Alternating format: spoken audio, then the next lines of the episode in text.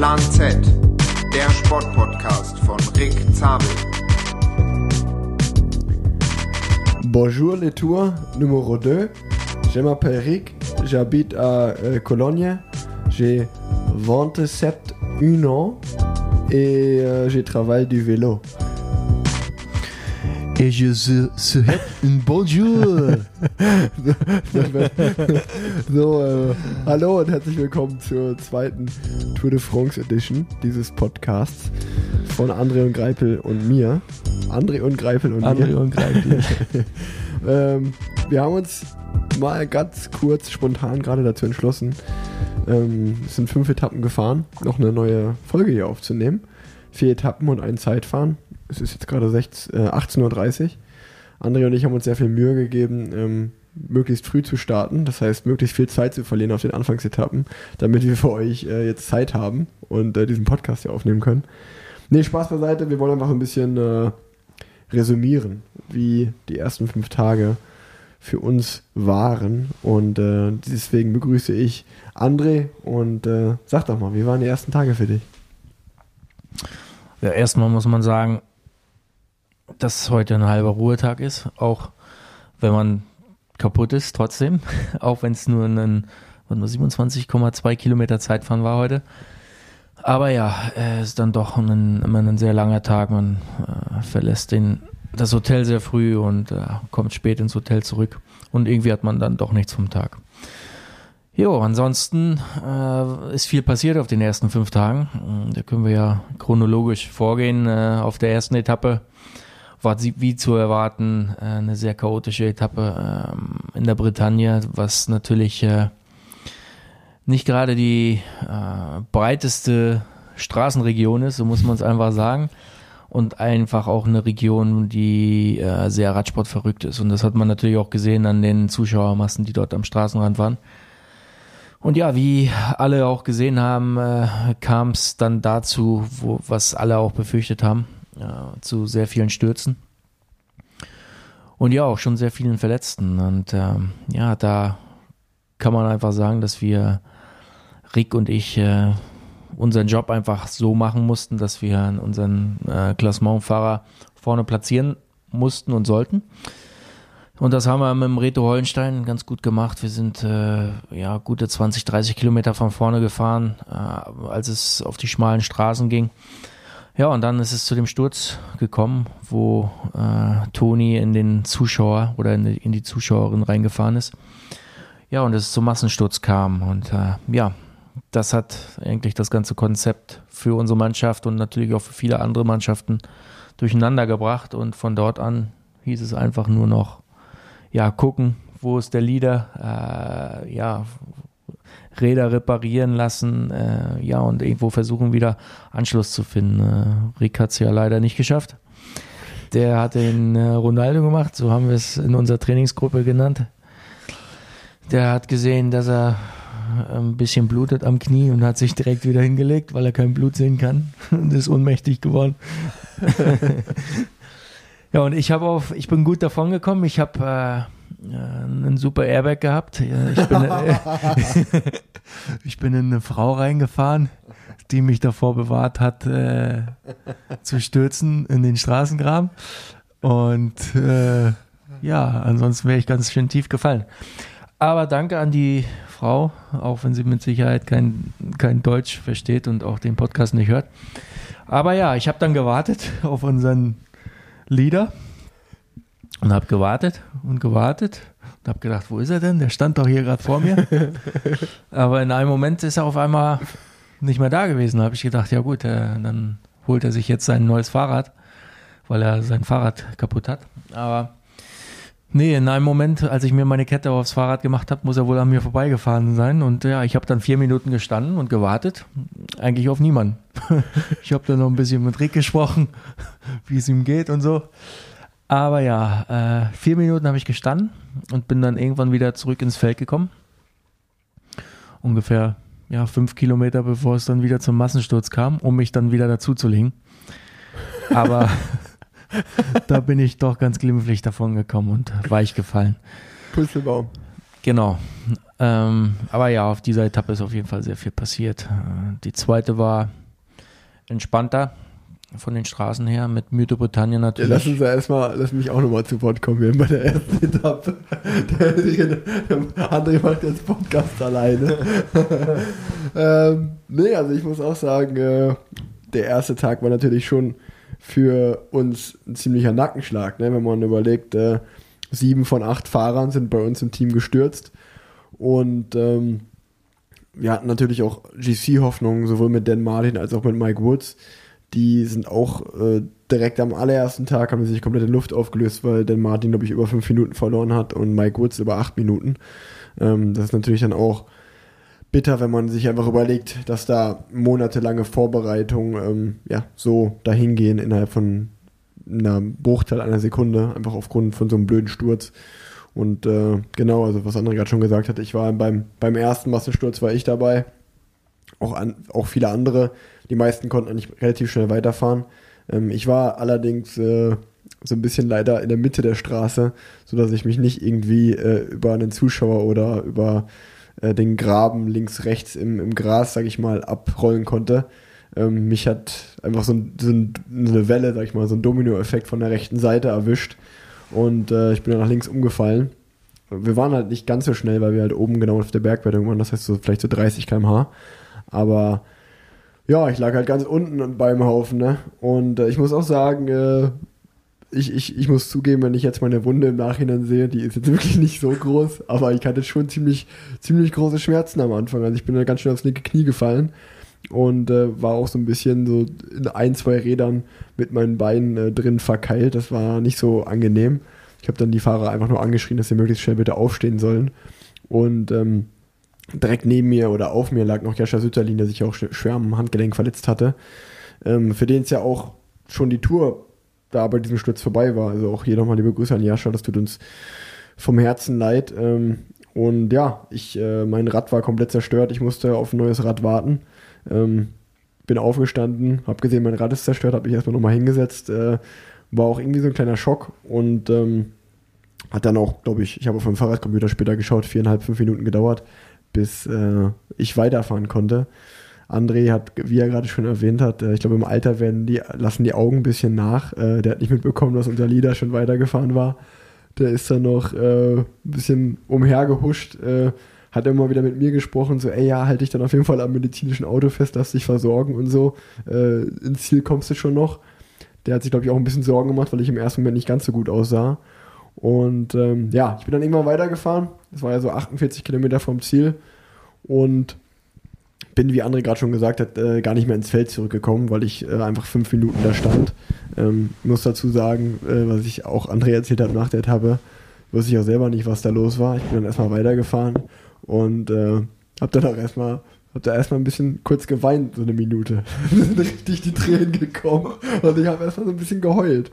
Ist auch nicht, was da los war. Das war auch emotional alles so am ersten Tag direkt so ein Schock. Ähm, naja, dann habe ich mich ziemlich schnell wieder gefangen, bin weitergefahren, ähm, bin dann irgendwann in die Gruppe um Toni Martin, Armund Grundal Jansen, Sepp Kuss und Mike Teunissen gekommen. Wir waren dann sozusagen die letzten fünf auf der Strecke. Und wir sind dann zu fünft, äh, die Invalidentruppe ist dann äh, zu fünft ins Ziel gerollt, die letzten 48 Kilometer. Beziehungsweise mussten wir schon noch ein bisschen fahren, damit wir nicht direkt aus dem Zeitlimit fliegen. Und ähm, ja, kurz vorm Ziel hat mein sportlicher Leiter dann gesagt, ey, sei froh, dass du nicht nochmal ins Feld zurückgekommen bist. Da ist schon wieder ein Riesenmassensturz passiert. Da liegen einige Fahrer von uns dabei. Und es war auf jeden Fall dann schon, so jetzt im Nachhinein auch ein bisschen amüsant, aber schon äh, ein krasses Bild eigentlich, als ich dann in den Bus reingekommen bin. Und äh, wie gesagt, André hat es erwischt. Guillaume Beauvau hat es erwischt. Chris Froome hat es erwischt. Reto Holscher hat es erwischt. Mike Woods lag dabei.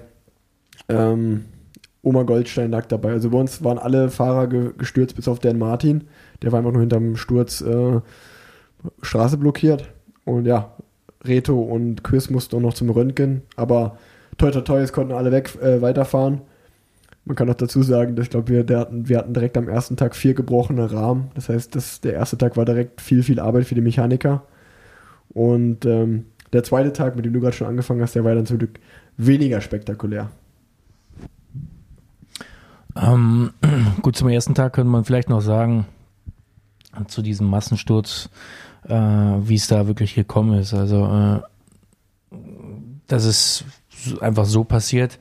Was man jetzt in den Bildern gesehen hat, das äh, sieht so aus, als wenn sich da Leute verhakt haben, aber wie sich's rausgestellt hat, hat wohl ein Fahrer nach hinten geguckt und hat sich dabei natürlich äh, beim Vordermann aufgehängt und damit natürlich eine Kettenreaktion ausgelöst. Aber äh, wenn man mit 70 oder 80, äh, ja, fünf oder sechs vor Ziel stürzt, glaube ich, kann sich jeder ausrechnen äh, äh oder jeder sich äh, bildlich vorstellen, vorstellen, wie das Ganze ausgeht. Und ähm, ja, Gott sei Dank war der Straßengraben in dem Moment breit genug und äh, ja, das Gras weich genug auch.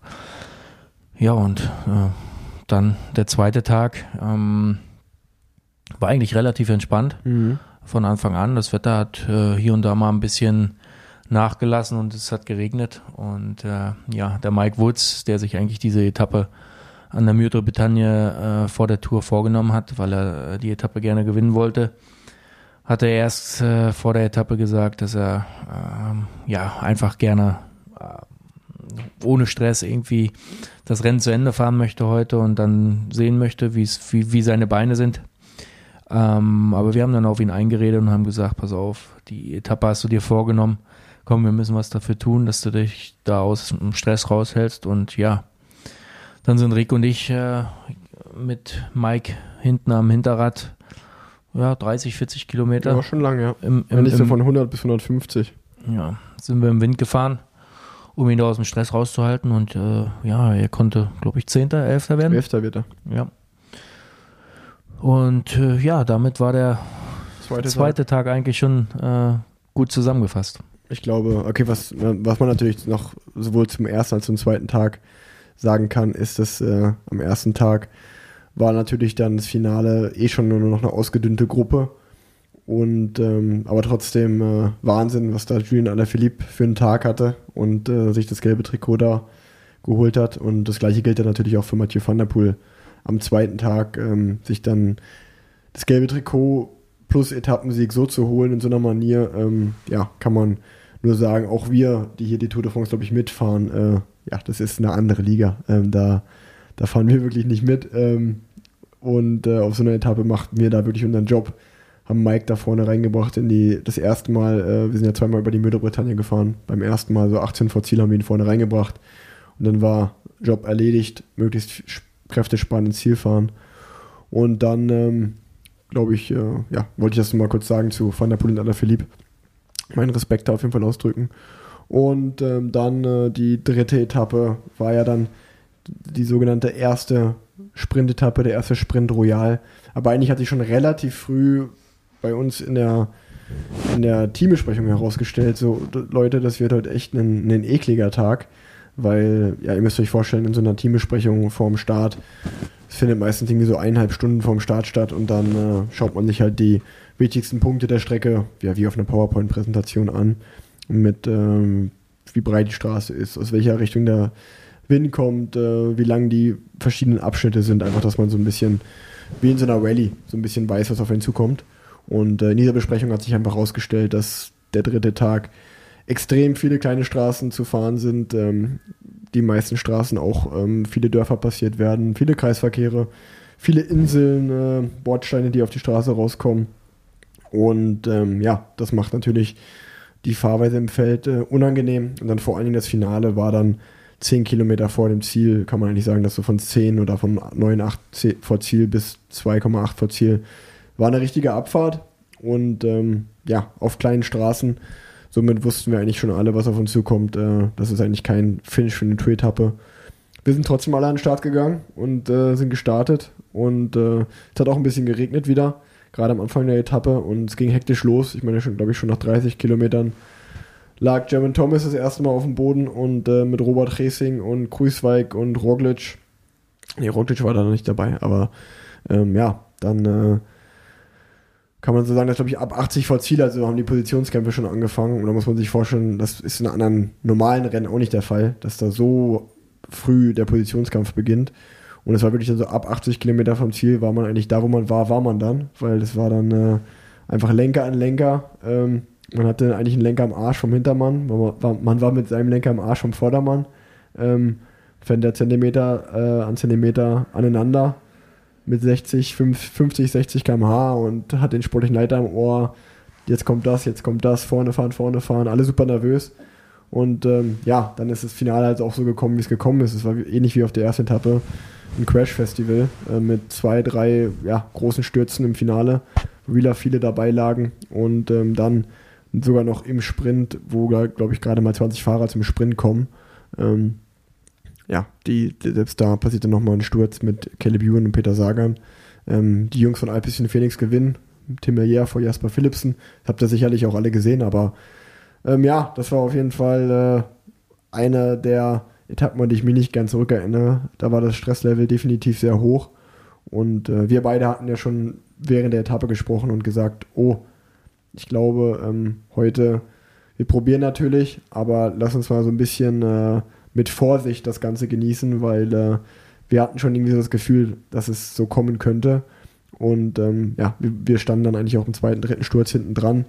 Ähm, haben natürlich leider so eine Chance verpasst, aber ich glaube, als wir ins Ziel gekommen sind ähm, und gesehen haben, wie viele sich da, wie viele Körper da auf dem Boden lagen, waren wir eigentlich relativ froh, einfach ähm, ohne Sturz ins Ziel gekommen zu sein, oder? Ja, das auf jeden Fall. Es äh, ist natürlich nicht schön zu sehen, wenn man äh, an den gestürzten Fahrern vorbei fährt und man dann auch wirklich sieht, dass sie schwer verletzt sind. Äh, ich versuche bei sowas immer wegzugucken. Aber vorab kommt, kann man eigentlich noch sagen, dass wir vorab äh, als, als Fahrer haben wir schon gesehen, dass die Zielankunft einfach sehr, sehr gefährlich ist und äh, durch die Breite der Straße einfach, äh, ja, einfach nicht für, für eine Tour de France äh, Sprintankunft gemacht ist. Und ähm, da haben wir als Fahrer schon äh, die ASO und die UCI gebeten, die äh, Karenzzeit beziehungsweise die, die Zeit der Etappe fünf vor Ziel zu nehmen. Das wurde oder sogar zehn vor Ziel. Oder, ja. oder, oder zehn vor Ziel sogar schon und das wurde abgelehnt.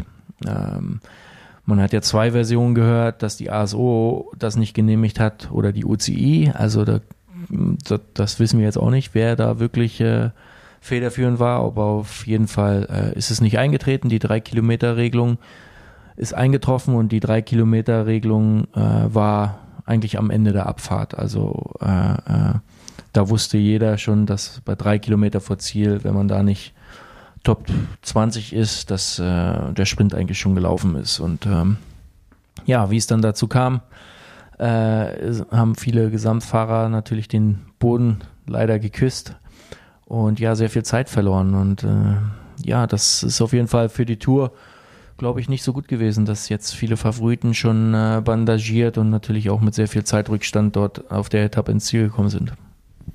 Genau, und ähm, ich glaube, dann gehen wir direkt weiter zur Etappe 4.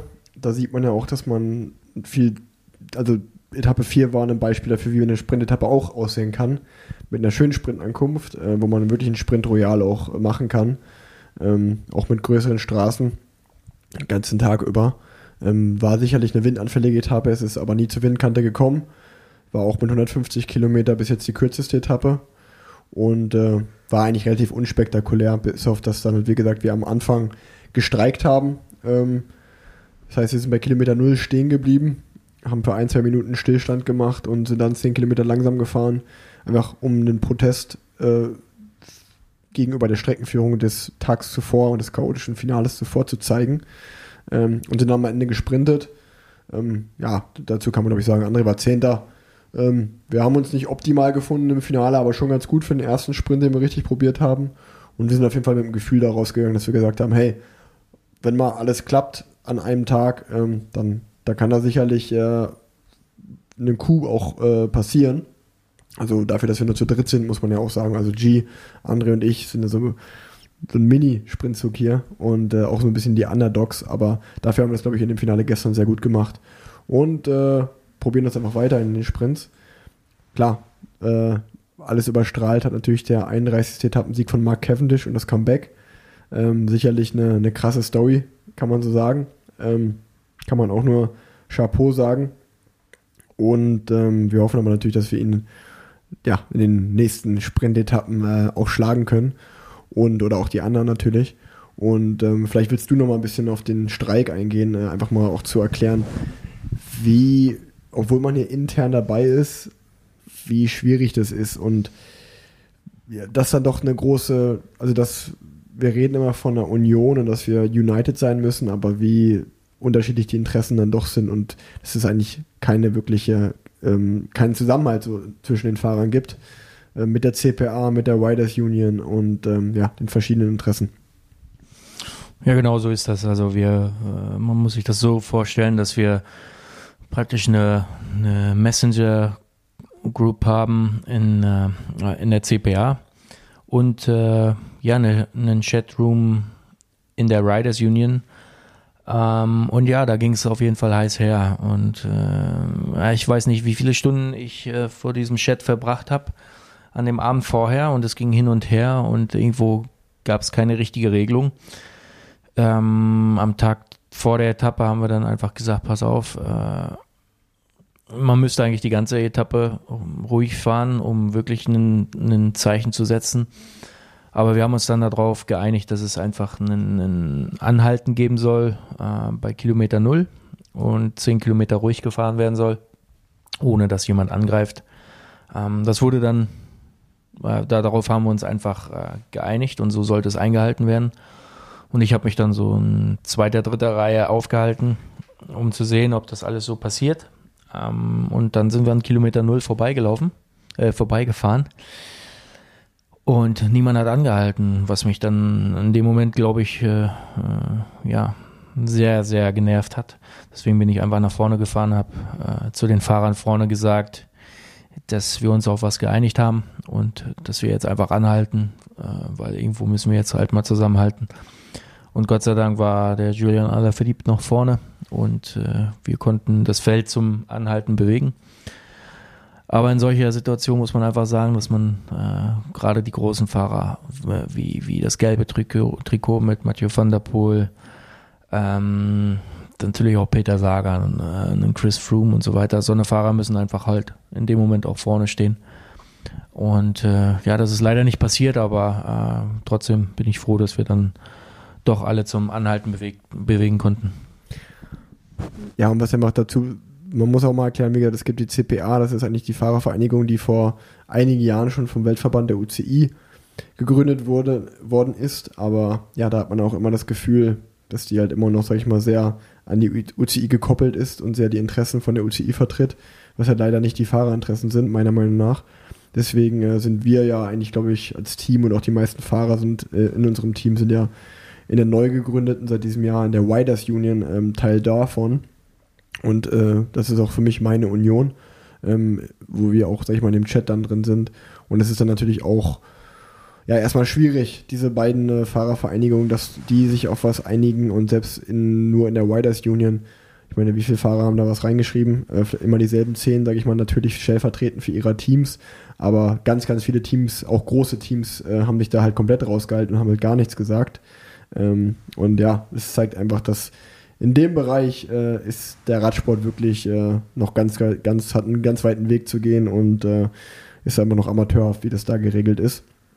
Ähm, weil ich glaube, auf Etappe 3 lagen jetzt halt äh, einige am Boden, aber ähm, und die, die nicht am Boden lagen, da dachten sich viele von ja, whatever. Ähm, aber einen anderen Tag kannst du halt die treffen und dann sind die halt die, die schreien. Und äh, ich glaube, so muss man das halt auch sehen, dass es halt immer jeden treffen kann und dass man halt auch ähm, nicht nur an sich denken kann. Aber Radsportler sind dann doch natürlich, äh, auch viele davon sind Egoisten, muss man einfach so sagen. Und äh, das ist schwer, da alles zusammenzukriegen. Ich glaube, heute die Etappe haben wir auch schnell zusammengefasst, das Zeitfahren. Ähm, wir beide hatten schon Frühstart, ähm, hatten einen halben Ruhetag, wie du es gerade schon gesagt hast. Ähm, sind, ähm, müsst euch das so vorstellen, dass uns unser Trainer so eine ungefähre Wattzahl gibt, die wir fahren sollen. Ähm, so ein bisschen wie ein Intervall, ähm, damit wir uns natürlich schon äh, nicht äh, Richtung Zeitlimit bewegen, dass wir da nicht rausfallen, aber natürlich auf der anderen Seite auch möglichst kräftesparend durchkommen, weil wir einfach in einem Zeitfahren nichts gewinnen können. Und ähm, ja, äh, man, ich glaube, es bleibt zu sagen, dass äh, Tadej Pogacar äh, für mich überraschend das Zeitfahren gewonnen hat, das flache Zeitfahren, gerade wenn man überlegt, dass er vor neun Tagen bei der Nationalmannschaft, äh, bei der Nationalmeisterschaft gerade mal Dritter geworden ist. Ähm, aber ja, äh, Stefan Küng hat nicht schlecht geguckt, glaube ich, als äh, der Tadej dann noch 19 Sekunden schneller gefahren ist. Mathieu van der Poel hat das gelbe Trikot verteidigt, auch nicht so schlecht. Ähm, Und ja, jetzt haben wir noch eine Sprintetappe morgen und dann äh, eine riesenlange Etappe, 250 Kilometer mit einem schweren Finale und dann in Etappe 8 und 9 sind dann Bergetappen. Das heißt, wir werden jetzt auch gleich mal irgendwann zum Abendessen gehen und uns dann ausruhen für die kommenden Tage.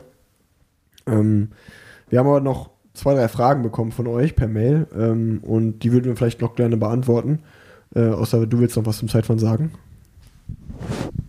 Nein, zum Zeitfahren habe ich äh, ja eigentlich ziemlich wenig zu erzählen.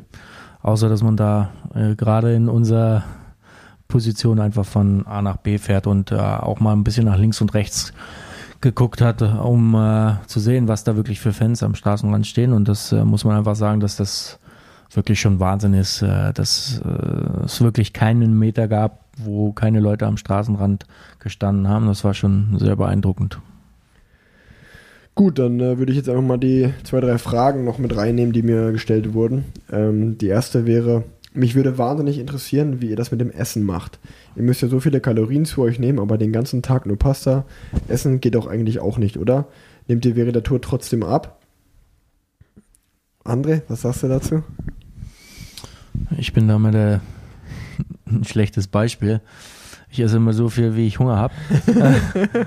Aber äh, man muss dazu sagen, also seit diesem Jahr gibt es ein neues Produkt, das wir auch benutzen. Das heißt Morton. Ähm, und äh, das heißt, äh, da gibt es halt ein 320er Paket, was man sich in die Trinkflasche macht und ein 160er Paket. Und so eine 320er Paket hat praktisch 90, äh, 90 äh, Gramm äh, Carbs, also Kohlenhydrate und das ist das Maximale, was ein Körper in einer Stunde aufnehmen kann. So, und da trinke ich meistens pro Stunde eine Flasche. Dann brauche ich nicht mal ans Essen denken und habe auch kein großes Hungergefühl am Ende der Etappe. Also das versuche ich einzuhalten, damit ich wirklich gar, gar nicht in diese äh, Kohlenhydratschuld komme. Ja, und äh, äh somit kann ich auch einfach ein ganz normales Abendessen äh, einfach äh, genießen, beziehungsweise nach der Etappe äh, versucht man natürlich gleich den Speicher und damit auch die Erholung anzuregen. Und ähm, das ist natürlich nach Körpergewicht abhängig, äh, dass man dort äh, so vielleicht um die 200 bis 250 Gramm Reis mit ein bisschen äh, Gemüse oder Thunfisch und so weiter dann direkt isst, damit man gleich den, die in die Regen Regeneration gehen kann. Genau, ich glaube, ähm, ihr müsst euch vorstellen, dass wir natürlich schon einen äh, Team-Ernährungsberater äh, haben, der so einen, einen Guide to Follow, einen Plan reinschickt, nur damit wir so eine ungefähre Idee bekommen, was wir an Mengen essen müssen. Also ich glaube, ähm, das Ziel ist halt einfach sein Gewicht zu halten, sowohl nicht zuzunehmen als auch nicht abzunehmen, weil auch zunehmen geht in der Grand Tour, ähm, obwohl man so viel verbrennt. Ähm, und ihr müsst euch das so vorstellen, wir haben jetzt auch vor André und mich ist es das erste Mal, dass wir einen sogenannten Kitchen Truck haben. Das heißt, ihr müsst euch das vorstellen, es ist ein ausgebauter LKW, wo eine Küche drin ist und ein Essensraum, also eine Küche plus Esszimmer. Und ähm, in dem ja, werden wir verpflegt über die drei Wochen. Und äh, unser Koch, der Giampaolo, ein Italiener, der hat halt auch so, ich meine, diesen, diesen, äh, diesen Plan vom Ernährungsberater und äh, da gibt es schon ein festes, äh, ähm, ja, einen einfach festen Plan, äh, den er zu kochen hat. Und wenn man da morgens zum Frühstück reinkommt, liegt da ganz normal einfach zwischen normalem Brot oder Baguette äh, ist da Müsli und Porridge. Es gibt Fahrer, die Reis und Nudeln essen wollen. Ähm, der macht uns frische Eier oder ein Omelett, wenn wir wollen. Dann äh, fahren wir nach dem Frühstück, ist dann halt die Etappe. Dann verpflegen wir uns ähm, ja, während der Etappe mit Riegeln, Gels oder diesem Morton Drink, äh, ähm, was André gerade erklärt hat. Dann nach der Etappe läuft es so, dass auch im Bus ähm, meistens Reis schon gekocht ist, den man äh, sich dann irgendwie mit einer Soße, ähm, irgendwie mit einer scharfen Asiasoße oder Süß-Sauersoße, Ketchup, was weiß ich, ein ähm, bisschen, ein bisschen macht. Ähm, direkt nach der Etappe plus halt einen Recovery oder Proteinshake. Ähm, dann isst man vielleicht nochmal einen Joghurt nach der Etappe und dann ist eigentlich eh, wird man massiert und ähm, dann beim Abendessen isst man wieder ähm, vom, vom Koch Paolo das, was halt auf den Tisch kommt, also da auch wieder irgendwie natürlich Reis oder Nudeln Meistens gibt es dann noch ein Stück Fleisch dabei oder ein Stück Thunfisch, äh, wieder ein Steak oder meistens Hühnchen oder ein Lachs. Und ähm, natürlich auch noch ein bisschen äh, Gemüse, Salat, ähm, sowas einfach, äh, um da komplett äh, eigentlich abgedeckt zu sein. Plus ein bisschen Nachtisch, ein bisschen Dessert gibt es auch immer, meistens natürlich aber auch gesund. Und wir können uns da nicht beklagen, uns geht es echt super gut hier. Ähm, und ähm, dann habe ich noch eine Frage. Freut ihr euch schon auf die Mont Ventoux-Etappe oder grault es euch vor, eher vor dem Tempo, mit dem das Peloton dort hochfahren wird? André, freust du dich auf die Ventoux-Etappe? Der Mont Ventoux ist äh, legendär, also äh, sag mal, freuen ist jetzt vielleicht falsch, aber äh, es gibt auf jeden Fall schlimmere Etappen als diese. Mit Sicherheit äh, ist es nicht spaßig, dort hochzufahren, aber äh, so ein Mont Ventoux gehört einfach bei jeder Tour irgendwo da, dazu, auch wenn sie nicht, wenn der Berg nicht jedes Mal dabei ist. Aber es ist auf jeden Fall eine Erfahrung wert. Also ich weiß nicht, ob du schon hochgefahren bist. Noch nie. Noch nie in meinem Leben. Na, dann freu dich auf die steile Seite. Die ist äh, wirklich spektakulär. Also ich muss sagen, ich, ich freue mich drauf. Ähm, dadurch, dass die beiden Mont Ventoux-Überfahrten auch eher in der zweiten Rennhälfte sind, ähm, mache ich mir da also man Respekt hat man vor so einer Etappe natürlich trotzdem, aber an einem guten Tag sollte man da durchkommen. Und ähm, solange wir da nicht am Start oder so direkt hochfahren und nicht direkt abgehangen bin, ist da eigentlich alles okay. Ähm, das dazu. Und äh, willst du noch eine Frage vorlesen oder wollen wir uns die aufsparen für die nächsten Folgen? Ähm, gut, meine Frage war einfach nur, äh, die ich bekommen hatte, wie da die, äh, der Zusammenhalt zwischen den Fahrern einfach ist äh, bei so einem Streik. Mhm. Aber ich glaube, das haben wir schon einfach ganz gut erklärt, dass äh, ja dieser Zusammenhalt einfach äh, ja immer relativ ist und äh, jeder irgendwo eine andere Meinung hat und äh, ja wir einfach darauf hoffen, dass wir mit der Riders Union äh, Gruppe, die wir da jetzt versuchen äh, aus den Fahrern aufzubauen, dass wir dort irgendwo jemanden haben, der wirklich dann äh, die Entscheidung für uns trifft und auch durchsetzen kann. Genau. Ich glaube, wir haben jetzt wieder eine knappe halbe Stunde, das sollte reichen. Ähm, ich hoffe, wir konnten euch wieder gute Insights liefern. Ähm, ich schätze mal, wir werden das nächste Mal am Ruhetag Zeit haben, ähm, nochmal wieder vielleicht dann Etappe 6 bis 9 so ein bisschen Revue passieren zu lassen. Und wer weiß, was bis dahin wieder passiert ist.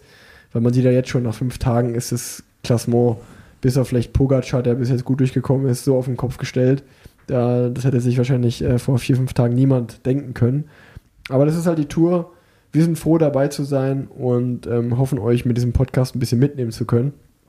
Und äh, ich danke euch fürs Zuhören. Ähm, André, du hast die letzten Worte. Ja, die letzten Worte werden einfach sein, dass wir hoffentlich am Ruhetag äh, wieder einen Podcast machen können. Dass wir einfach auf dem Rad bleiben und äh, ja, wir werden die Augen und Ohren offen halten, um euch auch ein paar äh, ja, Insights weiterhin zu erklären, beziehungsweise äh, ja, einfach euch auf dem Laufenden halten werden.